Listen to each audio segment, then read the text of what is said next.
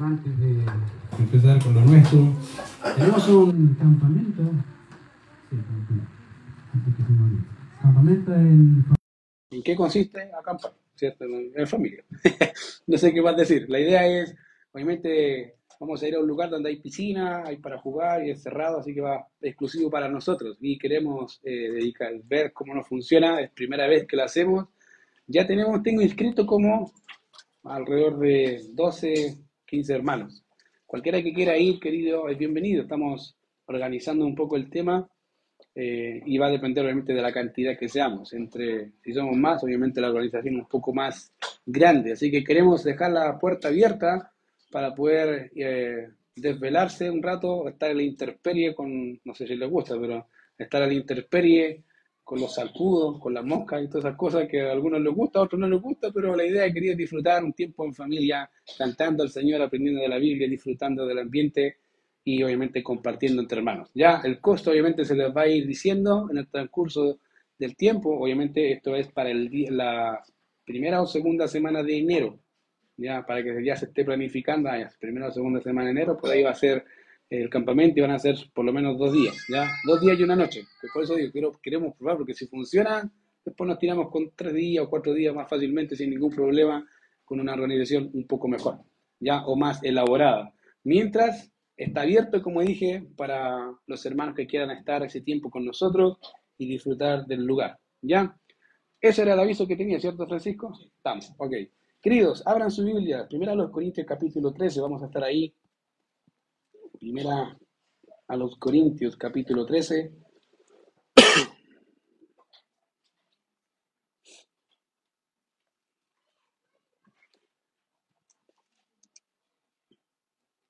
Estamos en... Bueno, para los que nos visitan, estamos tratando un tema básicamente de la iglesia. ¿Qué es lo que es la iglesia? Eso es, eso es la pregunta principal. ¿Qué es la iglesia y qué debería hacer la iglesia? Eh, hemos notado una de las falencias de la iglesia contemporánea es no saber por qué se reúne o para qué se reúne.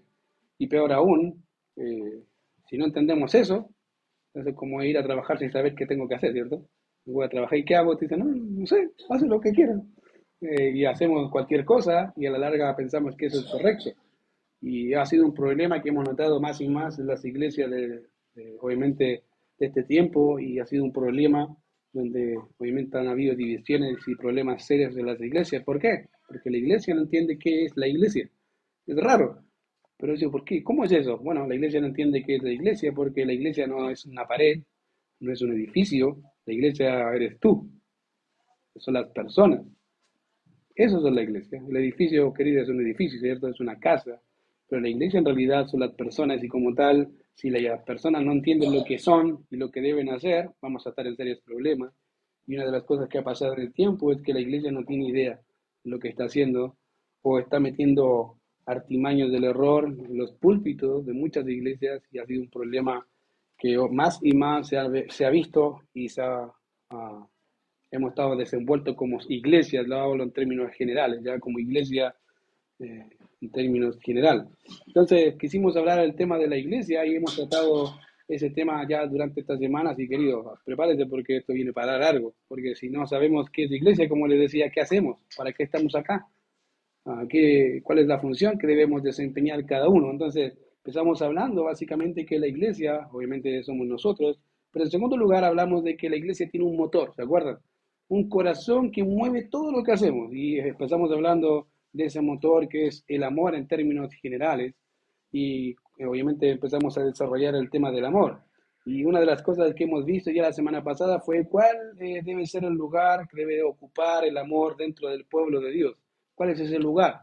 Ya hemos notado que obviamente cuando veamos la carta a los Corintios, capítulo 13, verso 1 en adelante, hasta el verso, diríamos, 3, una, de las cosas que hace el apóstol Pablo es decir, mira, en realidad podemos tener el dinero que quieras, puedes dar tu cuerpo incluso para ser quemado, ofrecer todos tus bienes a los pobres, pero si no hay amor en eso, ¿de qué te sirve? En realidad, la preeminencia del amor en lo que hacemos es una de las cosas más importantes por las cuales estamos acá. De hecho, les comentaba la semana pasada que una de las iglesias, diríamos, más fieles de la antigüedad fue la iglesia de Éfeso. De hecho, hablando de Efesios en la tarde, aprovecho. Venga, si quiere estudiar Efesios, venga a la tarde a las 8. Pero la iglesia de Éfeso fue una de las iglesias, diría, más fieles. Si ven Apocalipsis capítulo 2, van a notar que la iglesia de Éfeso en realidad era súper fiel, pegada a la palabra, en realidad una, una, iglesia, diríamos, admirable, pero había dejado una cosa de la más importante, dice, pero has dejado qué? Su primer amor. En realidad el problema no radicaba en la práctica, radicaba en por qué vamos a hacer lo que hacemos. Sea, cuando pasa a ser algo mecánico hay un serio problema y es donde uno empieza a decir, pero ¿por qué tengo que ir? Y empieza la lucha, ¿cierto? Ah, empieza el pie a pesar un poco más que antes, ¿cierto? Los rodillas también, ah, pero ¿por qué? Y uno va casi obligado, ¿cierto? Por querer ser fiel al Señor, y eso está bien, pero es mejor cuando uno lo hace entendiendo que es por amor al Señor. Y eso es lo que me mueve, eso es lo que debo procurar, mostrar el amor al Señor con mi vida. Entonces, una de las cosas que hace Pablo acá, en 1 Corintios capítulo 13, es recalcar el amor en lo que, hace, en lo que se hace. Ahora, una de las cosas importantes que obviamente van a notar en 1 Corintios es que la iglesia tenía serios problemas, serios. O sea, no era... Si dice la iglesia tenía... Usted ha conocido iglesia, esta era una de esas iglesias que no te gustaría estar.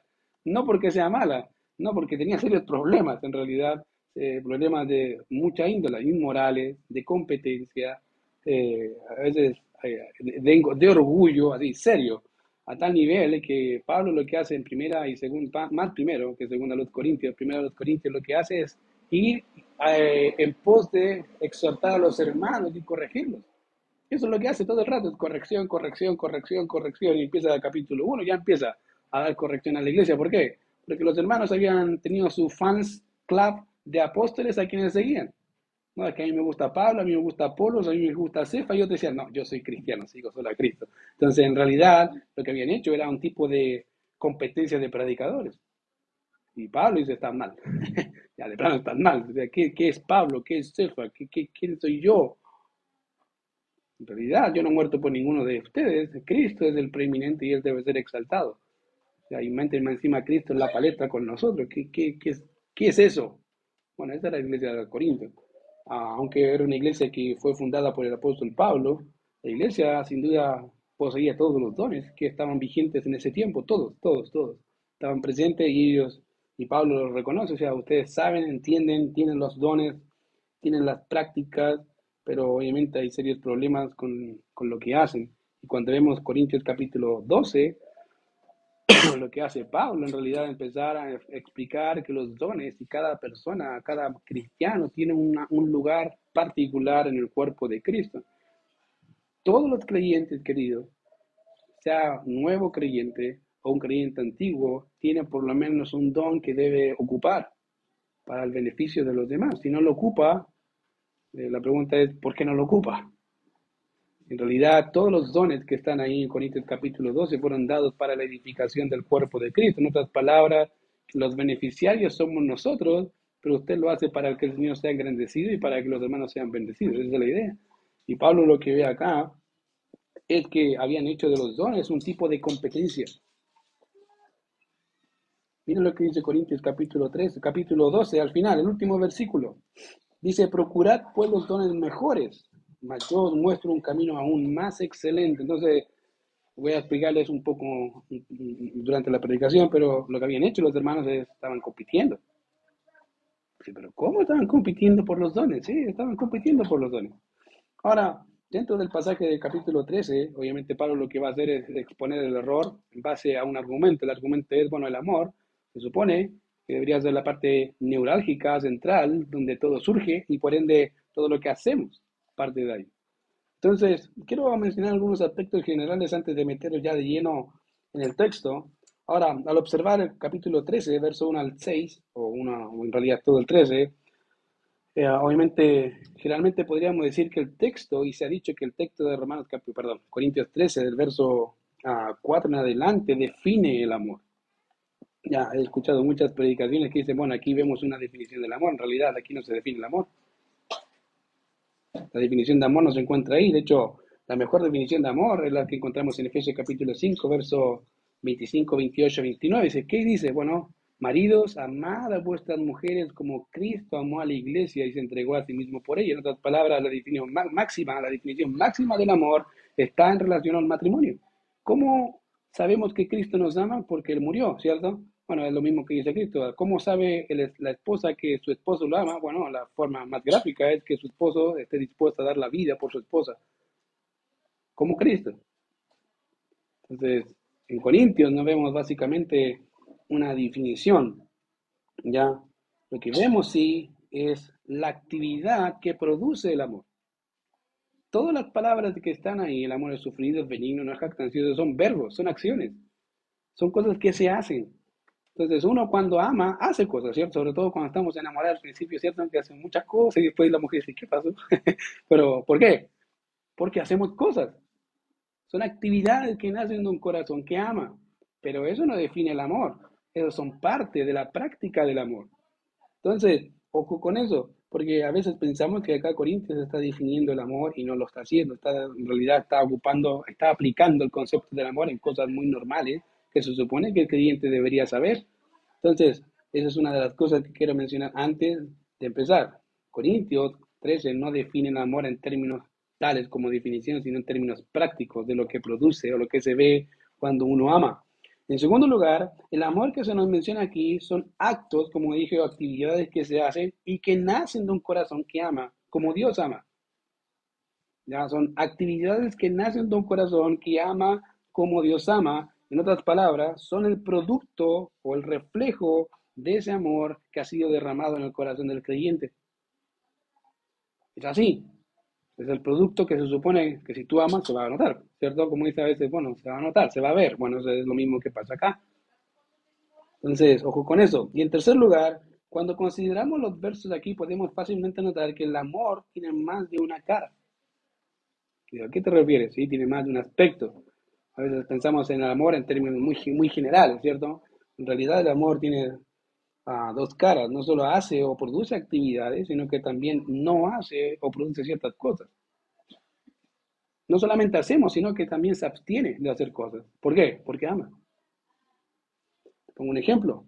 Una mujer que ama la vida y ama a los pequeños, ¿cierto? Al nacer, no va a querer matar la vida. ¿Por qué?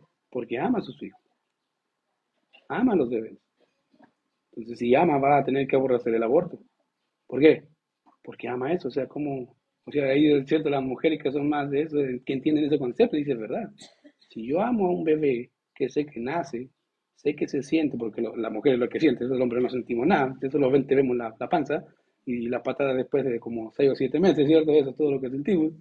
Pero la mujer desde que empieza, empieza a notar cambios en su cuerpo y ahí sabe que se está produciendo una vida. Una mujer que ama esa vida, por consecuencia va a odiar el aborto. Dice, no puede ser. ¿Por qué? Porque amo. Amo. Y amo un amor tan grande que no dejaría que alguien hiciera algo a mi hijo o a mi hija, aunque no ha nacido todavía. Pero sé que está ahí.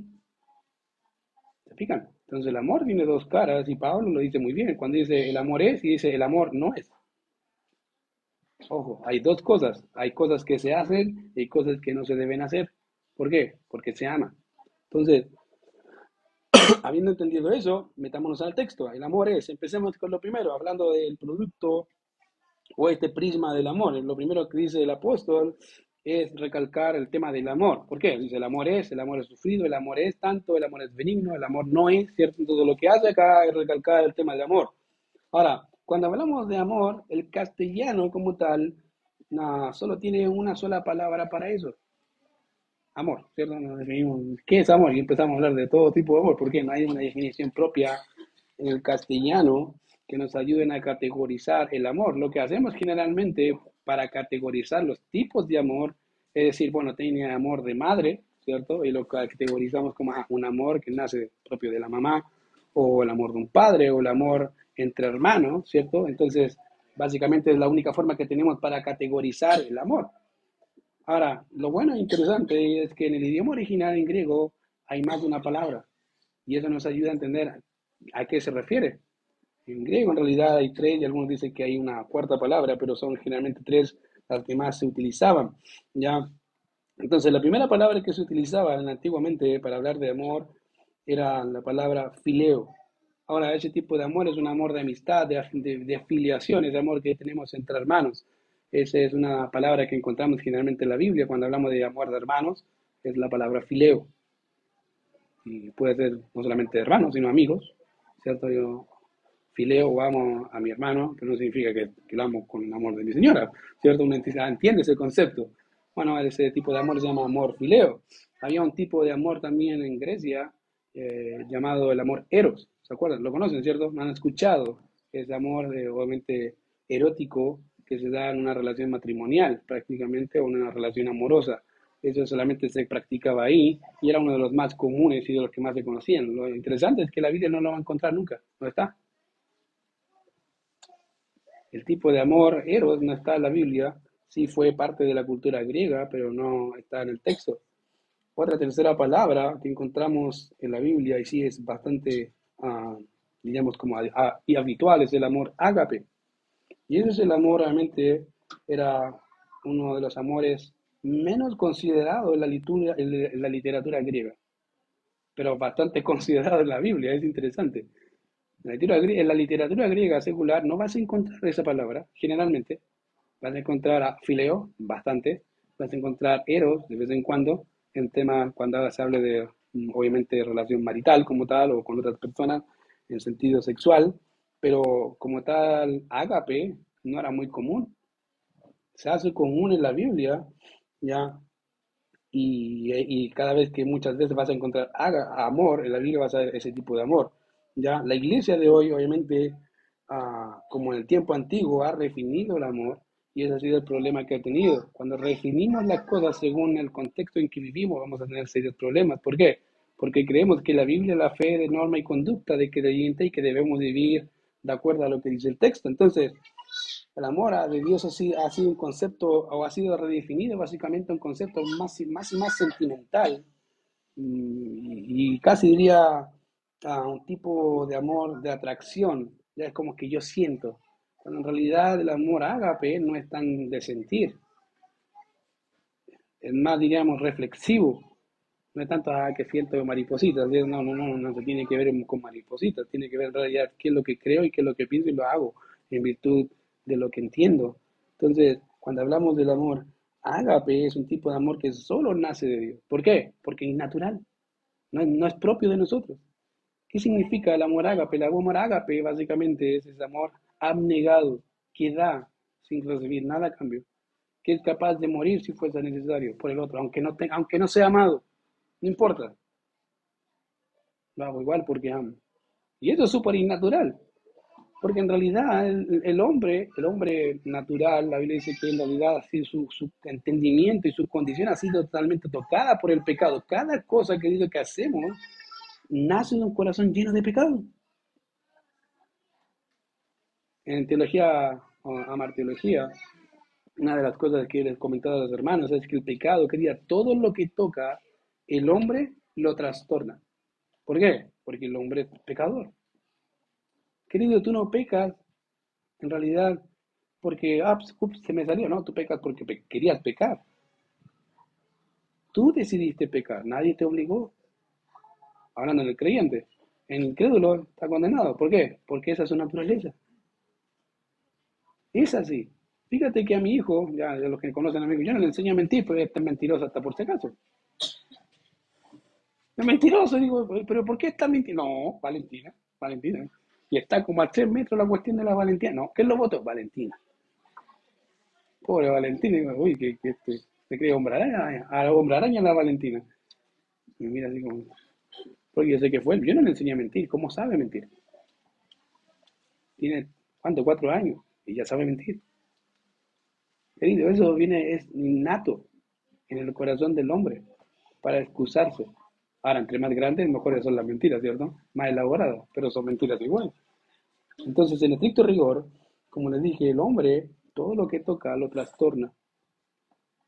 Piensen en las cosas buenas. Querido, no sé, estar con un hombre o con una mujer es bueno, ¿cierto? Sí, Dios lo crea así. Pero el hombre ha trastocado eso. Por eso existe la pornografía.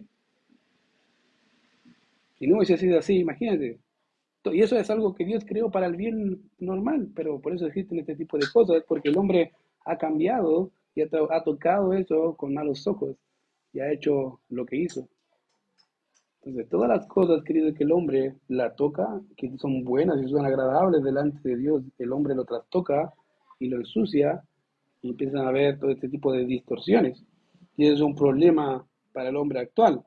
Ahora, si vemos nuestras vidas y cómo las escrituras definen, obviamente, y nos muestran nuestra naturaleza corrompida, el hombre ciertamente tenemos un problema, porque si el hombre no puede amar como Dios ama, entonces, ¿cómo se nos manda amar como Dios ama? Buena pregunta. Bueno, querido, la única, la única solución que tiene, y no hay más, de verdad, la única solución que tiene es que el amor de Dios sea derramado en ti. De hecho, Romanos, capítulo 8, verso 39, dice así, porque dice que el amor de Dios ha sido derramado en nuestros corazones.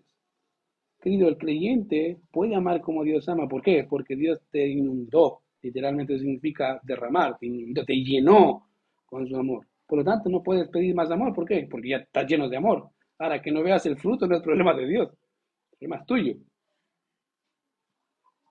Y es un serio problema. ¿Por qué? Porque como no nace de un corazón corrompido, necesitamos que alguien deposite amor en nosotros como el amor que nos demanda. Por ende, querido, la única forma de poder disfrutar de ese tipo de amor es ser creyente. No hay otra opción.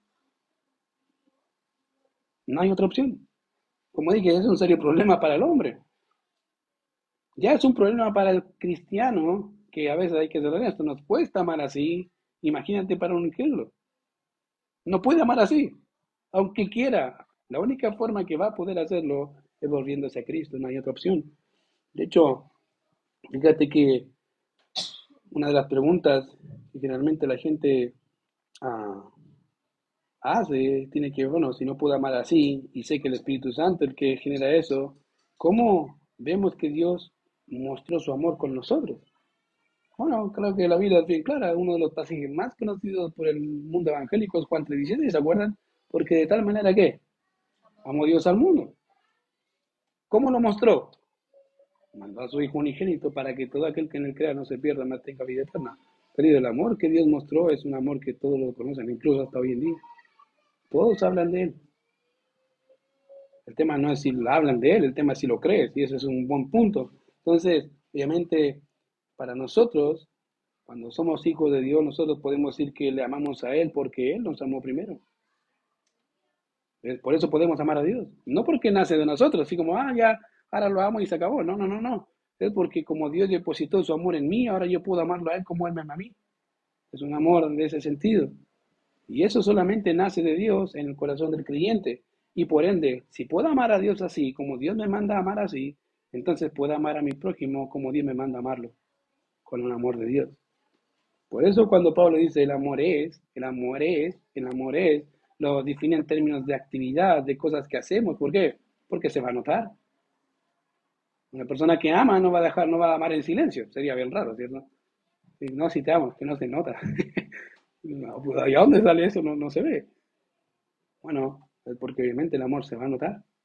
Entonces, en vista de eso, Pablo empieza diciendo, bueno, el amor es sufrido. Ahora, la primera cualidad práctica de, de un corazón que ama como Dios ama es lo que tenemos acá, el amor es sufrido. Ahora, otras versiones de la Biblia traducen la palabra sufrido como paciente. ya como la Biblia de las Américas, la, la NBI, entre otras versiones. Y esa palabra aparece diez veces en el Nuevo Testamento y nos hablan de tener un espíritu largo o básicamente tener un espíritu con temperamento largo. ¿Qué es eso? ¿Cómo, podemos, ¿Cómo puedo entender eso? Bueno, cada vez que la encontramos está asociada a la relación que tenemos con otros. Ahora imagínate, temperamento largo con otro, ¿qué significa? En términos generales, contar hasta 10.000. Y si no es suficiente, cuenta 10.000 más. Dice, ¿qué significa eso? Juntar a 10.000, pues cuando te, te, están hinchando, ¿cierto? Una, dos, dice ya, ¿cuánto hasta 10, Señor? O en términos bíblicos, ¿cuántas veces perdonaré a mi hermana que peque contra mí? ¿Hasta 10 veces? ¿Hasta 7 veces? Eso es paciencia. Tenemos un temperamento largo. como dije, contar hasta, si, no, si cuenta hasta 10 nomás, que cuenta hasta 20 y si no, empieza a alargar la cuenta. En términos chilenos, ¿cierto? Bien chileno, ¿qué decimos? ¿Son de mecha qué? Mecha corta, no, dice algo, pa, explotó. Ah, ya, la tercera guerra mundial es la casa. ¿Por qué? Mecha corta. Pero acá dice, no, el amor no es mecha corta, es paciente. Tiene que aprender a contar hasta más números. Pero dice, pero es difícil. Bueno, eso hace el amor. Si te ama, va a ser paciente. Ya cada vez, como dije, encontramos esa palabra, está asociada con personas. Ahora, eh, es ese, es ese tipo de persona que a pesar de que es molestado, incluso a pesar de que se aprovechen de él, y lo sabe y se da cuenta, eh, esa, ese tipo de persona que no toma represalia. Que dice, me voy a vengar. Aunque no lo dice, pero ya lo está planificando. Bueno, este tipo de persona que ama así, no toma represalia, sabe que se están aprovechando de él, pero dice, bueno, Dios, Dios sabe, Dios va, Dios ve, voy a seguir estando ahí, porque Dios me manda a estar ahí. Y tengo que amarlo porque Dios me manda a amarlo. ¿Se fijan que no es tanto de sentir? Es tanto de más de obedecer. No es, uno dice, pero de verdad. Sí, eso dice. Bueno, el amor es paciente, pero si se aprovechan, tienes que ser paciente. Sigue sirviendo. Pero mira lo que están haciendo, sigue sirviendo. Sigue estando ahí. Por eso dije que este tipo de amor es un tipo de amor que solo nace de Dios. Porque solo Dios puede dar ese tipo de paciencia. Solo Dios puede decir, bueno, en realidad ahí está y, sé que están haciendo mal, sé que se están burlando, sé que están luchando y Dios, y Dios me dice amar así, Señor, ¿cómo lo amo así? Bueno, como yo te amé a ti. Ahora, fíjense que este tipo de amor no busca pagar mal por bien, sino que se preocupa por el bienestar del otro, a pesar del otro. Por eso les dije que es difícil y, el, primero, imagínense con el otro, pero el primero ya, ya empezamos, ya, ya, imagínate con los otros siete que quedan, u ocho. Si ya este ya te pone incómodo, los otros van a ser igual, por este caso. Ahora, por otro lado, si pensamos bien en eso, en el texto, esto, y meditamos en esta actividad, bien podríamos estar pensando, bueno, esto es imposible, obviamente no, no se puede lograr. ¿Quién podría ser de este tipo de manera y aguantar y aguantar y aguantar, a pesar de que sí que están o sea, están aprovechando ya, me hasta acá. ¿Quién, puede hacer, ¿Quién puede hacer eso? O incluso podríamos decir, bueno, puedo aguantar, pero ¿por cuánto tiempo? Ah, bueno, quiero que entendamos algo, querido, y es que nadie puede llevar a cabo eso, como le dije, si no es, por medio del amor que el Señor ha depositado en su vida, y amar de la misma manera. No es un acto sentimental, no tiene que ver con las emociones, aunque están involucradas muchas veces ahí, porque se nos ha metido en la sociedad que las emociones son tan relevantes, incluso más, más relevantes que la verdad misma. Y no puede ser así. No puede ser así. Ahora, como dije, la, sociedad ha redefinido el amor y la iglesia aparece también. Se ha dejado influenciar por el mundo y el mundo ha entrado a la iglesia. Entonces ya no amo, bueno, no siento amar al hermano, entonces no lo perdono, estás mal. Tienes que perdonar, porque la Biblia dice que tiene que ser paciente. Tengo que ser así, porque Dios me manda a ser así, y al contrario, Él mostró su amor de la misma forma conmigo. Entonces, déjeme dar algunos ejemplos de este tipo de amor. Las escrituras nos dicen, obviamente, en 2 de Pedro 3.9, que Dios es paciente para con nosotros. Fíjate, Dios es paciente para con nosotros, no queriendo que ninguno perezca, sino que todos procedan al arrepentimiento. Dios es paciente. En esas palabras, Dios, fíjate, antes de que tú eres creyente, Dios fue paciente contigo. ¿O no? Sí. ¿Cuántas veces no dijiste algo en contra de Dios? Para no decir todos los días, pero casi a diario. Y Dios estaba ahí, sumando la cuenta. Uno, dos. Empezó la cuenta a correr, ¿cierto? Tres. Tengo que ser paciente. ¿Por qué? Porque lo amo, aunque Él no me ame. Por eso Juan dice que nosotros le amamos a Él porque Él nos amó primero. En otras palabras, esa es la realidad, querido, esa, esa es la realidad. Si piensas en tu vida, cómo vivías, todo ese tiempo Dios tuvo que ser paciente. Yo a veces veo el Antiguo Testamento y digo, Señor, ¿cómo eres tan paciente? Yo, yo lo hubiese eliminado al tiro. Corta, listo, hago otro pueblo, no importa, saco a Israel y chao, se acabó. Pero vemos a un, a un pueblo totalmente a veces desenfrenado en su pecado y Dios paciente, paciente. obviamente dando juicio, dando castigo, pero paciente, diciendo yo los voy a limpiar, yo los voy a restaurar, pero van a tener que sufrir por las consecuencias de su pecado. Pero ahí está Dios, paciente, paciente. Digo, wow, yo a veces me sorprende. Digo, ¿cómo tanta paciencia? Bueno, porque es Dios. Y otro porque en realidad Él tiene un plan con la nación. Entonces, obviamente Dios nos ha prometido que un día vendría, pero es paciente para con nosotros, no queriendo que ninguno perezca, sino que todos procedan al arrepentimiento. De manera que en su paciencia ha soportado, como dije, nuestra maldad, querido. Como dije, piensa cuántas veces has blasfemado el nombre de Dios.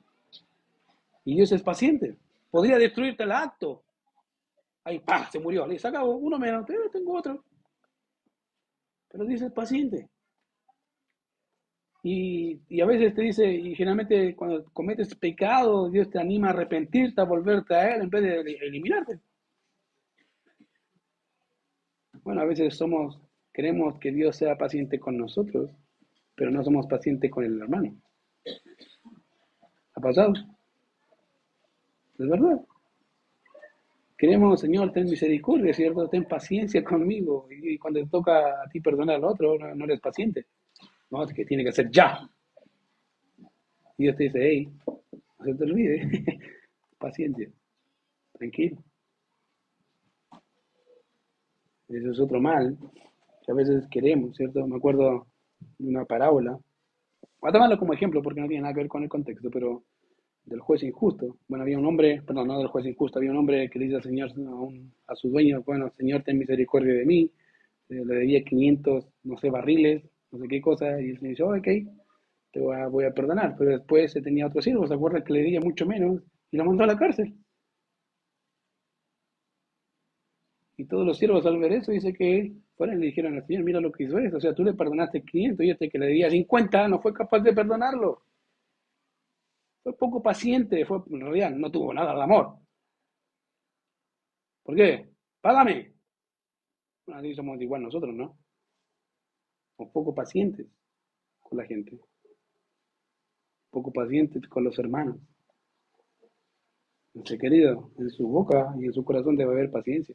Como le dije, si le cuesta, Señor, dígale, Señor, allí vamos a practicar la paciencia con mis hermanos. Y empieza a contar hasta mil, por si acaso.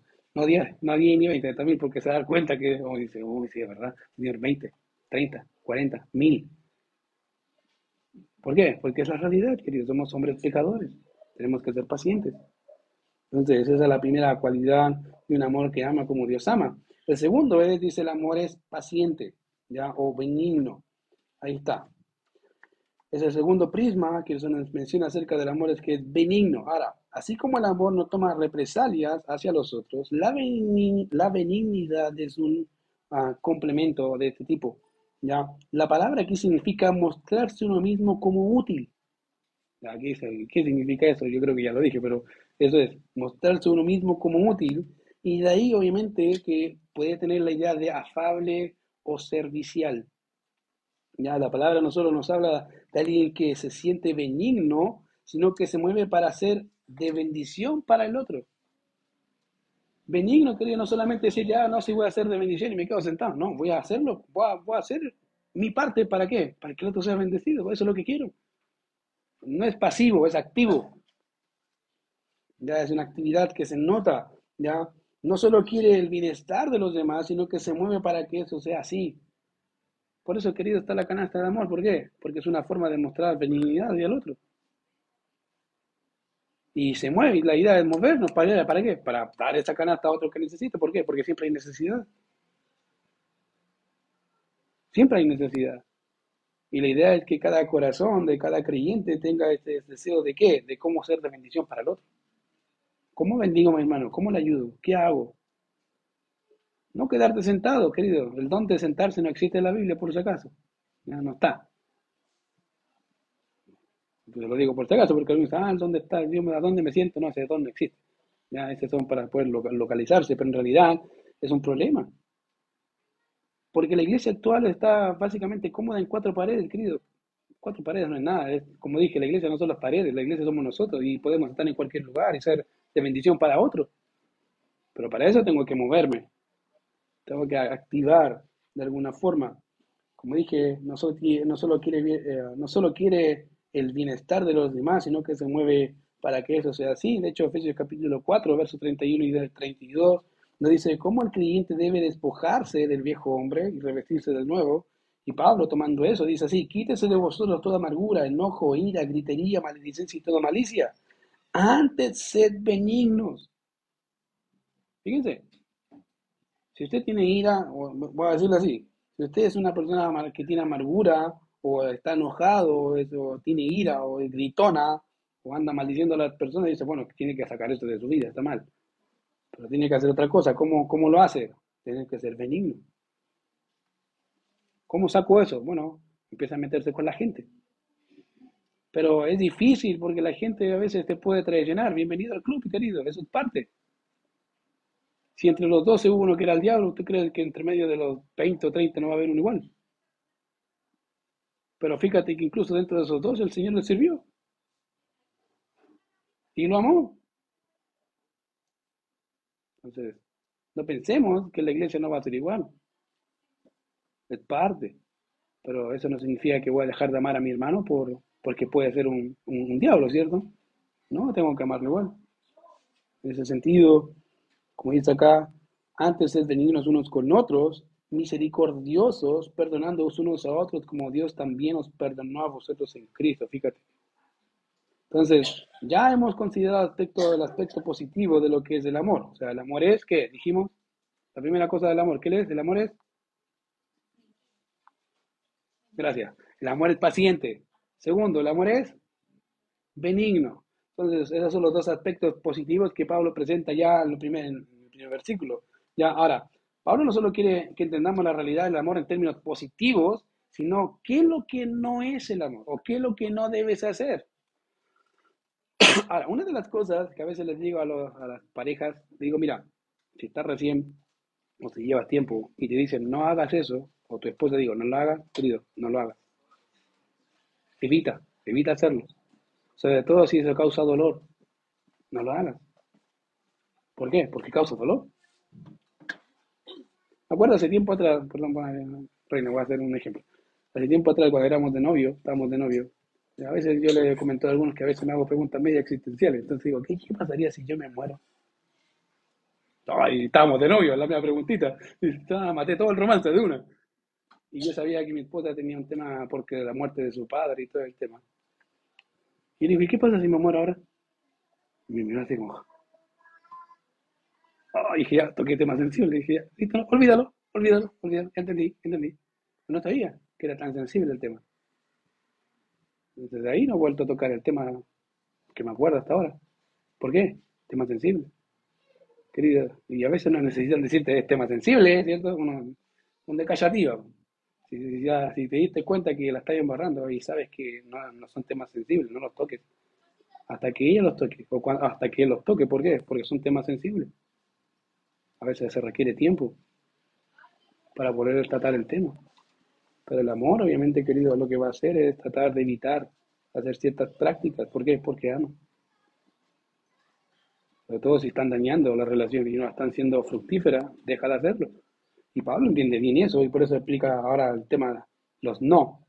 El primero dice ahí, no tiene envidia, no es jactancioso y no se envanece. Las tres cosas primeras que Pablo dice, las que no tienes que hacer. Primero, no tener envidia. Ahora, eso es algo que desde niños se nos enseña, ¿cierto? Se nos enseña a no tener envidia, no ser envidioso, sobre todo de pequeñitos. No, papá, que eres el mismo que él. No, no, hijo, no, tranquilo. Ah, y si no, y fíjate, algunos son más descarados, ¿cierto? Algunos niños van para allá y se lo quitan. Dice, pasa el juguete, sin estudio. ¿Pero qué quiere el juguete? Uno, uno lo ve como infantil, pero esa es la naturaleza. ¿Se fijan?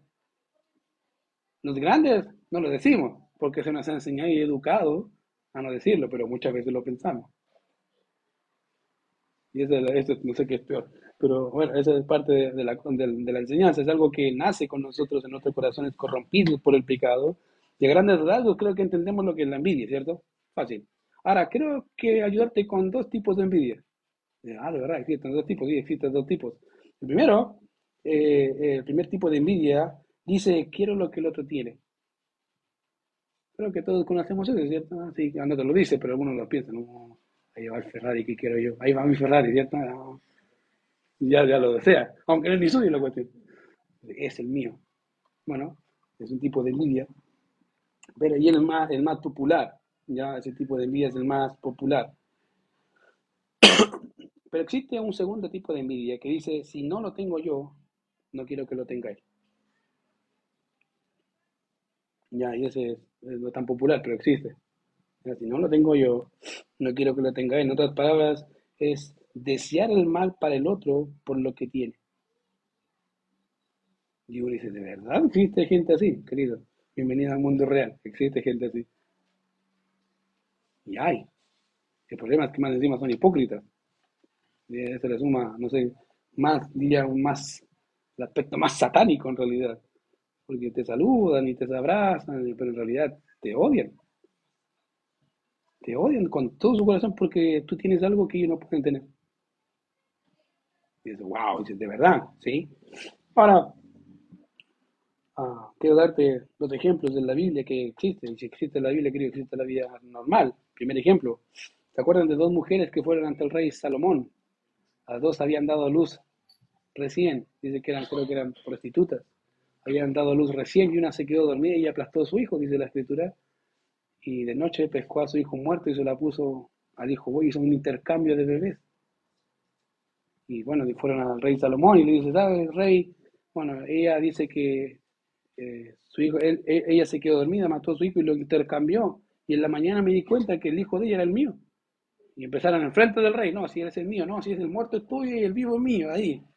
Práctico el señor, el rey Salomón con su sabiduría dada por él, dice, ok, maten al niño, al niño vivo, pártalo de la mitad y denle la mitad de ella, la mitad de ella. Y dice la Biblia que la madre, la que era la madre de verdad, dice que sus entrañas, dice, no pudieron aguantar, y dice, ya, désela a ella sea, fíjate. Y la otra decía, no, mátenlo. ¿Qué quiero decir con eso? Bueno, fíjate que la mujer estaba dispuesta incluso a matar al bebé. La idea es que si no lo tengo yo, nadie lo tiene. Dice, wow. Obviamente, gracias a Dios que Rey Salomón tuvo sabiduría, ¿cierto? Para decir ya, ahora el, niño de ella. Pero no es el único. Tenemos el caso de, de Rey Saúl, como el rey Saúl sabía que el reino era de David, incluso así quiso perseguirlo y matarlo, sabiendo que el reino era de David. ¿Por qué? Porque decía, el reino es mío y no lo voy a soltar. Envidia. Y antes de que lo suelte, lo mato, por si acaso.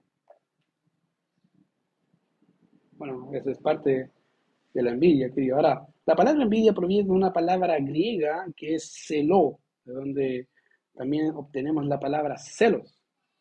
Oh, mira, celos, ¿sí? La palabra celo es la palabra, sale la palabra celos y que también es traducida como deseo, ¿ya? Pero ah, por ende la palabra puede tener dos connotaciones, una connotación positiva, y eso es tener un fuerte deseo a favor de otro, ¿ya? De amar a otro, con ese deseo insaciable, ¿ya? Y una forma negativa, o básicamente tener un fuerte deseo en contra del otro, como dije, y eso puede ser las dos categorías que ya les mencioné. Ahora, un ejemplo de eso lo podemos encontrar en la misma carta en relación al mismo tema que Pablo está desarrollando acá. Mira lo que dice Corintios capítulo 12, verso 31, que lo leímos en delante. Dice, procurar pues los dones mejores, mas yo os muestro un camino aún más excelente. Ahora, la palabra que es traducida como procurar no es un mandamiento, se traduce como mandato o desear, pero no es un mandato, no es una orden. Dice, ¿cómo sabes quién es una orden? Porque obviamente lo que está haciendo ahí Pablo está mostrando la realidad de los corintios. Es la misma palabra que se traduce como no tiene envidia. Entonces, ah, lo que Pablo está haciendo acá, obviamente, es lo siguiente, es como si dijera, bueno, ya que tienen un, un, deseo fervoroso por los mejores dones y están luchando por el más popular, yo les voy a mostrar un camino mejor que ese. Así, es como decirlo, así como se están envidiando porque ese tiene el don de lengua, ese tiene el don de apóstol, este arcángel y todas las cuestiones, yo les voy a mostrar un camino mucho mejor que todos esos. Y el mejor camino es el amor. Ahora, eso no solamente de la iglesia Corintia, lo decía la vez, para la vez anterior, que es algo que, algo que en la actualidad se está viviendo y se vive en muchas iglesias. Querido, la iglesia en la actualidad ya hay, ya hay competencia de quién tiene el mejor don. Y no lo digo solamente de iglesias carismáticas y de tipo de cortes, sino incluso dentro de iglesias bautistas, hermanos, luchan disimuladamente por quién tiene el mejor don, quién lo hace mejor. Cuando la idea es cómo beneficio al otro, cómo soy de bendición para el otro. No, aquí los hermanos están luchando contra ellos mismos. Tienen envidia. Porque el otro tiene el don de enseñanza y yo no lo tengo, quiero tener el don de enseñanza. O porque el otro tiene el don de predicar el evangelio, no, yo también quiero tener, mira cómo se convierte la gente. Quiero ese mismo. Tiene envidia. Y el problema mayor es que no se da cuenta que los dones los da el Espíritu Santo, ni siquiera hay uno como diciendo, yo, yo quiero al Señor, quiero el de la lista, ese. No, la Biblia dice que el Señor, el Espíritu Santo da los dones como Él quiere, como a Él se le ocurre. No es que yo diga, Señor, yo quiero eso. No, no, no, a ti te tocó ese, eso era. ¿Por qué? Porque para mí eso es lo mejor. Y tienes que hacer eso. Pero yo quiero hacer otro, yo quiero ser apóstol. No. Y somos como niños pequeños diciendo, pero que yo quiero ser apóstol, ¿verdad? Y como los niños, no, papá, es que yo quiero el, el no sé, el Play 5, no es que no te alcanza para el Play 5, el que quiera el Play 5, y voy a tener el Play, ya hace una caja de Play 5, ¿cierto? Como toda mula, pero porque quiere tener el Play 5. Así somos iguales los adultos. Hoy en la actualidad se está luchando en iglesias por ese tipo de temas. Es lamentable que la iglesia haya caído tan bajo, pero no es normal, eh, pero no es la única vez. Corinto era igual. Corinto estaba peleando por la misma cosa. De que yo hablo en lengua y tú no hablas en lengua y estaban igual. Aquí decía Pablo, decía, bueno, son todos lengua. Hacen todos milagros. Son todos ojos. Pues si son todos, entonces ¿dónde está el cuerpo? No hay cuerpo si todos quieren ser todos. Es imposible. Por eso Dios reparte como Él quiere. Entonces, obviamente Pablo entendía muy bien eso. Y, como, y tengo una pregunta acá, de hecho, en la noticia porque se me había olvidado. Dice, ¿puede un creyente tener envidia por algo que el creyente no busca, sino que Dios le da para el servicio de los demás? ¿Puede llegar un creyente a, a envidiar así? Sí. Lamentablemente sí. A veces les digo a los hermanos, vean y otras iglesias. O los que conocen más iglesias, van a notar que a veces hay peleas por este tipo de cosas que dice, pero de verdad, tan bajo, tanta vanagloria por algo que ni siquiera es nuestro, que se nos dio para bendición de otro. Sí, existe. Es lamentable. Creo que esta era lo que estaba pasando en la iglesia de Corinto y es lo mismo que pasa, como dije, en las iglesias de hoy. Los hermanos hacen un tipo de competencia por quién tiene los mejores dones, en vez de decir quién ama mejor, quién ama más. Creo que la iglesia se ha desenfocado de lo que es en realidad lo mejor. Ahora, el amor real, querido, no tiene envidia cuando alguien es beneficiado o tiene un talento o no tiene envidia cuando alguien es más popular o es más exitoso, al contrario, se alegra. Querido, el amor real, el amor le dice, ah, qué bueno, hermano, me compré un auto nuevo, último modelo, qué bueno, hermano, me alegra, bueno por ti. El Señor te bendiga y pueda hacer de bendición para otro, pero no, no, vengo a la otra semana con el mismo modelo, del mismo marca, del mismo auto, aunque me dudé como por 50 años. Eso no es amor. Eso es competencia. Envidia. El problema peor es que después decimos, es para la gloria del Señor. Mentiroso. Para la gloria mía será, pues el Señor no. Porque en realidad no se gozó tanto por el hermano, sino porque era para convencer a la señora. ¿Viste? Se compró el que quería yo. Entonces sí, pues yo también. Y, termina convenciéndola, ¿cierto? Pero querido, lejos está de la realidad Podemos engañar a la gente, pero a Dios nadie. El amor, que Dios se goza cuando el otro es bendecido con todas las cosas que Dios le da. Puedes venir con lo que sea, gracias Señor. Mira, hermano, mira, me compré, qué bueno, hermano. Que el Señor siga bendiciendo tu vida y sea de bendición para otros. Dale. Ese es el deseo de un corazón que ama, ¿cierto? Es la realidad. Pero estamos lejos de eso en la actualidad, como les decía, porque hemos, hemos desenfocado el punto importante.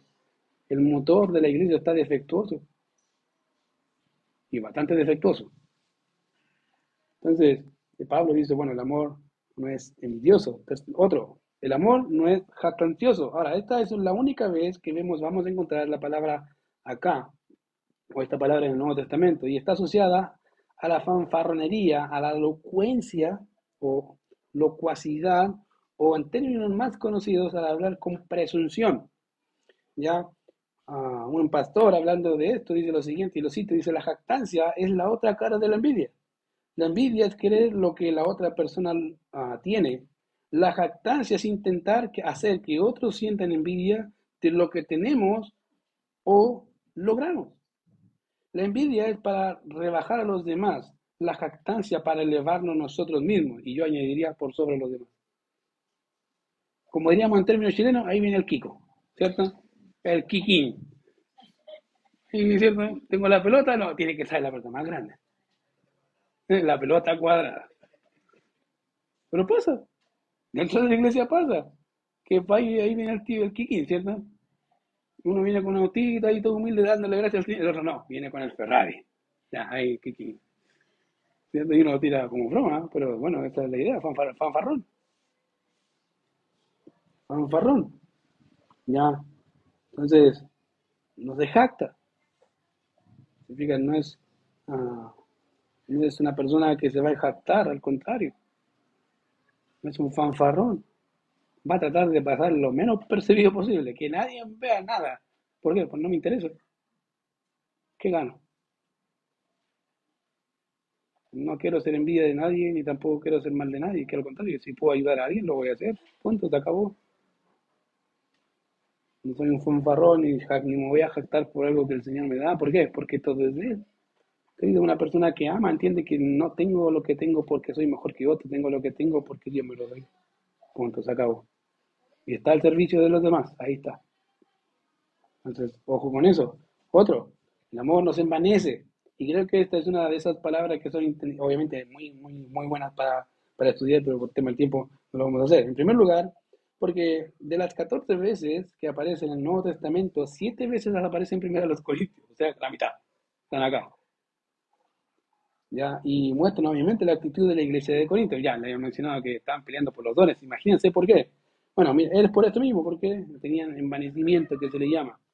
Ahora, ejemplo, primero los Corintios capítulo 4, verso 6 dice, por eso hermanos, lo he presentado como ejemplo a mí en Apolo por amor de vosotros, para que en nosotros aprendáis a no pensar más de lo que está escrito, no sea que por causa de uno os envanezcáis. O sea, se enorgullezcan el uno contra el otro.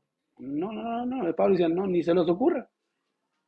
Porque se van a enorgullecer porque uno sigue a Pablo, el otro sigue a Cefa, ¿cierto? Peleas contemporáneas. Uno sigue allí Ávila, el otro a Macarto. No, que allí, ¿cierto? Ahí empezamos. O no, a, a, a, a, John MacArthur y otro a Piper, ¿no? Que este, a Sproul, Sproul es magnífico. Yo creo que ellos dirían, ¿qué soy yo? yo vengo a hacer mi pega, ¿no? No vengo a hacer nada más. Bueno, los corintios tenían sus fans, como les dije al principio, y él dijo, bueno, no sé, que piensen más. Y empiecen a, a enorgullecerse el uno contra el otro y se pongan a pelear. Otro, primero los Corintios 4, 18 y 19, dice más, algunos están envanecidos, como si yo nunca hubiese de ir a vosotros, pero iré pronto a vosotros si el Señor quiere y conoceré no las palabras, sino el poder de los que están envanecidos. O sea, creyentes estaban enorgullecidos hasta tal punto que empezaron a atacar a Pablo. Un apóstol, de verdad, sí, estaban atacando a Pablo. Y decía, bueno, yo, ellos piensan que no voy a ir, voy a ir. Y vamos a vernos cara a cara. Vamos a ver no lo que dicen, sino lo que hacen. En esa para, Pablo, ahora, si le, explico cómo era Pablo, Pablo no era así como un grandote de tres metros, ¿no? Pablo era probablemente un enanito, no muy bien visto, imagínense después de haber sido apedreado, azotado, no creo que haya sido muy lindo. Lo más chico que hacía bien, bien alajadito de la mano del Señor, ¿cierto? Pero era pequeño. Y él dice, y él tiene carácter, él, no, él tiene carácter. Yo, yo, vamos a vernos cara a cara. Y vamos a ver este tema de Dios. O sea, ¿qué, vamos a ver de qué, estamos, de qué estamos hechos, en, buenos términos. Otro ejemplo, mira primero los Corintios 5.2, hablando 5.1 y 2, esto es interesante porque incluso estaban pecando, imagínate, pecando y orgulleciéndose por el pecado. Mira lo que dice primero los Corintios capítulo 5. Solo para explicar un poco, dice, de cierto se oye que hay entre vosotros fornicación y tal fornicación cual ni aún se nombra entre los gentiles, tanto que alguno tiene la mujer de su padre. ¿Qué? El hijo tenía la mujer de su padre. En la iglesia, dice, y Pablo dice, ni siquiera eso, eso ni siquiera se ve en lo incrédulo, pero sí en la iglesia. Ya, ahora, una cosa es que haya un pecado, ¿cierto? Dice, ya, está el pecado. Ya, ¿qué hicieron los líderes? Mira lo que hicieron los líderes. Y vosotros estáis envanecidos, en otras palabras, están, orgullosos, como que, ah, no, tiene la mujer, no importa, no hay problema, que siga, sí. De hecho, te caso si querés. ¿No debierais más bien haberos lamentado para que fuese quitado del medio de vosotros el que cometió tal acción? Pablo estaba así como, no, pueden, no, no, aquí ya pasaron, eh, sí, sí, ya entiendo que me puede, orgulloso por naturaleza, pero esto ya pasaron el límite, o sea, y estaban orgullosos por eso. Querido, ¿eso puede pasar en la iglesia? Bienvenido a la iglesia. Eso se pasa cuando la iglesia no entiende qué es el amor. Los que me conocen bien de cerca saben que a veces soy bien directo, ¿cierto? Sobre todo el equipo. Se los digo. Están mal y punto, se acabó. Y no porque los odie, no porque los amo, no quiero verlos mal. No voy a andar el pecado de nadie. ¿Por qué? Porque no puedo. Una, Dios me manda no hacerlo. Segunda, porque amo a mi hermano. Oh, olvídese. Y ellos saben que yo se los digo. ¿Por qué? Por la misma razón. Y a veces lo he motivado. Hágalo usted lo mismo con los demás. ¿Por qué? Porque eso nos manda el Señor. A amar al hermano, ¿cómo? De esa forma. No solamente con las cosas buenas, ¿cierto? Con lo positivo, sino a veces decirle mal, tan mal. Mal. Pero es que pasa esto por el mal. Yo entiendo la excusa, pero pero está mal, ¿por qué quiere que te diga? Que te aplaude. No, a veces es necesario no aplaudir, a veces es necesario exhortar, animar y reprender, hermano. Ya, pues, ponte las pilas, ya está ahí mal, está ahí sentado todo el año, ya hay todo el año sentado, párate. Entonces, ojo con eso. A veces hay personas que pueden estar envanecidas y no se dan cuenta y hay que ayudarles a despertar. ¿ya? Entonces, el envanecimiento obviamente es estar orgulloso. Todo eso nos dice que la palabra Envanecer literalmente significa estar inflado. Y figurativamente hace ilusión al corazón lleno de orgullo. Cuando un corazón está así, no, este es, este el problema. ¿Por qué? Porque va a desechar la exhortación, la reprensión, va a decir, no, yo estoy bien y yo estoy, y yo estoy bien, aunque todos dicen que están mal. Por eso hace un tiempo atrás, en una predicación, les dije, miren, cuando generalmente pasa en las iglesias, cuando un hermano ve a un otro hermano hacer un, acto pecaminoso y se da, se da cuenta, o sea, no es que fue disimulado, se, da. ¿Qué hace generalmente el hermano? Va y se lo dice al pastor, ¿sí o no? Sí, así. Entonces, imagínate ya, ven cinco, seis hermanos en la misma situación y los seis se lo dicen al pastor. Y después el pastor va y se lo dice al hermano. ¿Qué va a pasar? Este hermano, si está enorgullecido, se va a enojar con el pastor porque el pastor es malo, le tiene mala, tiene envidia, ¿cierto? Y empiezan el tema de divisiones. empiezan así. Pero si hubiese sido el caso contrario, que los seis, al ver al hermano, van y dicen, hermano, están mal, están mal, están mal. ¿Cómo? Yo creo que al tercero el hermano se va a preguntar, pero ¿cómo ustedes van a decirle exactamente lo mismo? Y después se preguntan, ¿cómo los seis van a decir exactamente lo mismo? ¿Qué va a pasar? Que Dios va a ocupar a los seis para que el hermano cambie de conducta. Porque es imposible que seis miren exactamente lo mismo y seis le tengan mala. Bueno, a veces ese es el problema cuando la iglesia no hace su trabajo y le deja su trabajo al pastor. No digo que el pastor no tenga que hacerlo, tiene que hacerlo, obviamente, cuando le toque. Pero si te toca a ti, bienvenida al club. Hazlo. ¿Por qué? Porque amas a Dios y amas a los hermanos. Querido, el amor, como dice Pablo, capítulo 13, vamos a repasar. Dice, el amor es sufrido, es benigno, el amor no tiene envidia, el amor no es jactancioso y el amor no se envanece. La pregunta es para ti. ¿Amas así? Una pregunta. ¿Amas así? Y si no amas así, pide al Señor que te ayude a amar así. ¿Por qué? Porque el amor de Dios ha sido derramado en tu corazón. Vamos a orar, querido. Señor, te damos gracias por este tiempo, gracias por tu cuidado, por tu misericordia y tu bondad, gracias porque nos animas, nos exhortas y te ruego que seas tú guiando nuestras vidas, Señor, en todo lo que hagamos, siempre mirándote a ti y mirando a los demás para la gloria de tu nombre. En Cristo Jesús oramos. Amén.